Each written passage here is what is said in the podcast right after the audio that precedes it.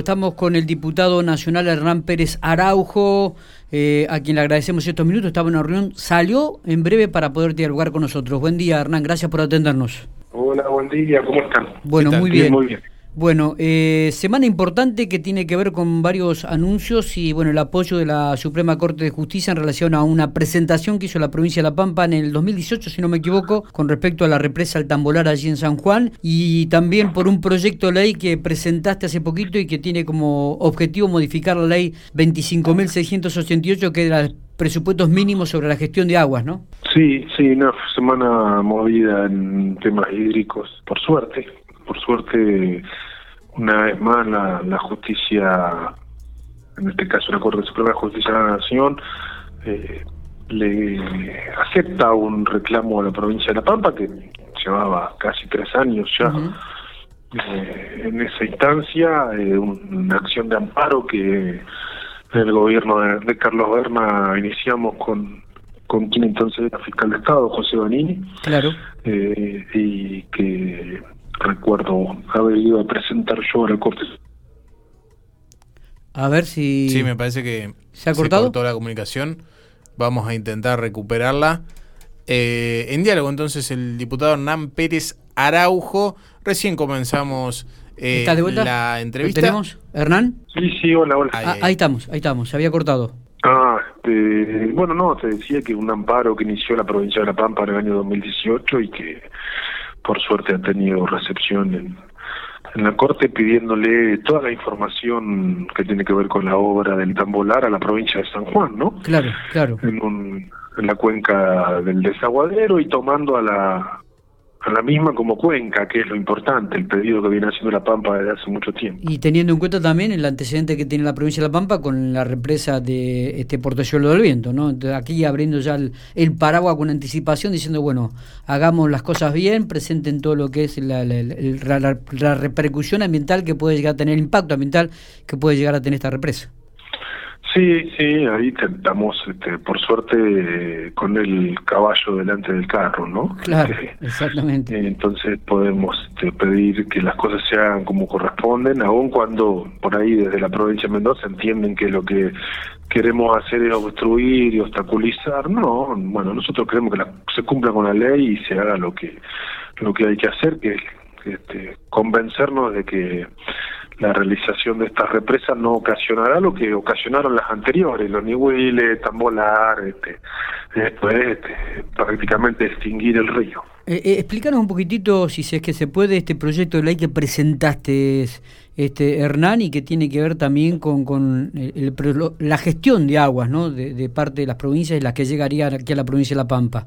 Sí, lo que nosotros pretendemos es modificar la ley de gestión ambiental de agua, que está vigente, que ordena conformar los organismos de cuenca, pero con una visión eh, un poco más federal eh, poniendo énfasis en, el manejo integrado y conjunto de las cuencas que, son interjurisdiccionales. Digamos, el problema no está cuando una cuenca nace y termina dentro de una misma provincia, sino que eh, em, empezamos con, con el inconveniente cuando sucede lo que nos pasa a nosotros en la provincia de La Pampa todos nuestros ríos son compartidos con otras provincias y nos toca estar aguas debajo del resto, sea de San Juan o sea de Mendoza en este caso.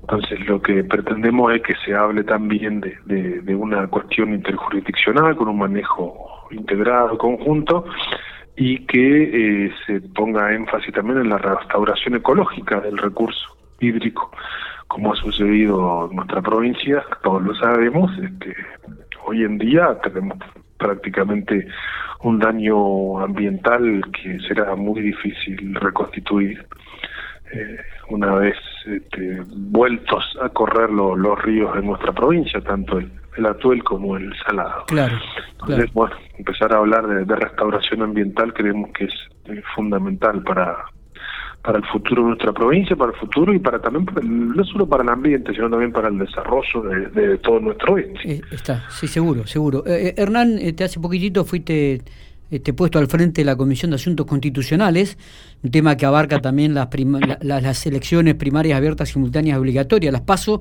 eh, eh, ya está confirmado, se han corrido las fechas. Este, ¿Hay algún detalle más de lo que por ahí ha manifestado el Ministerio del Interior, que creo que era la apertura y la incorporación de más escuelas a esta elección? Sí, eh, falta un detalle aún no menor que es la ratificación del Senado de la Nación de la media sanción que dimos en diputados eh, hace 10 días en la última sesión. eh, el proyecto que venía del Poder Ejecutivo con amplio consenso fue dictaminado por unanimidad en la Comisión de Asuntos Constitucionales, en una de las de mis primeras participaciones como presidente.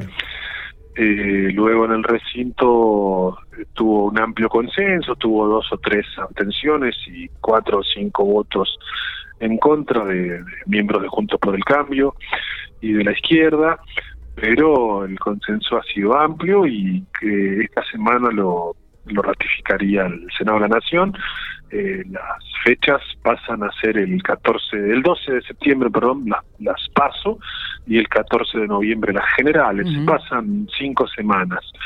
Eh, en esto está trabajando el Ministerio del Interior eh, con la Cámara Nacional Electoral para la determinación de las sedes de votación entonces, eh, en principio la cantidad de mesas sería la misma que ya estaba establecida para la realización de las elecciones de agosto, pero se ampliaría el número de, lugares de recepción del voto, lugares de escuela, digamos, ¿no?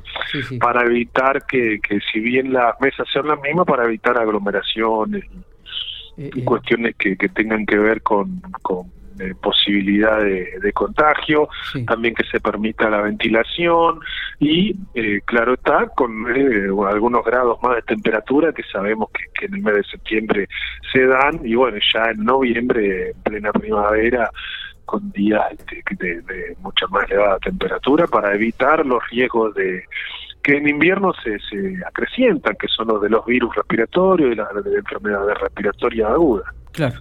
Ahí estás en una reunión, me dijiste, ¿no? En el CIAC, ¿puede ser? Eh, sí, estamos en una estamos en una reunión de la CIA y de, referida al, tema de, la TUEL con Nación y Mendoza. Bien, ¿hay algo para, para opinar, para, para este detallar en este momento o esperar a que termine? Está, está iniciando recién, hace un ratito inició, estamos haciendo, debatiendo algunas cuestiones de las que se vienen manejando respecto de, la solución del río Atuel, pero todavía no, no se ha decidido nada. Te, te, saco un poquito de contexto, eh, hincha independiente, es director técnico, director técnico a nivel nacional o director técnico nada más este local, Hernán? Eh, no, no, local. local, bien, bien. De Unión de General Campos. Muy bien, muy bien. Le gusta el fútbol por lo menos. Así que hincha independiente. Tengo un colega acá en la radio que también hincha independiente, o sea ya son dos. Hoy, hoy veremos qué pasa, pero bueno. exactamente. Eh, eh, estamos ansiosos, estamos ansiosos. Gracias, Hernán, por estos minutos. Abrazo grande. Gracias a ustedes, Gracias.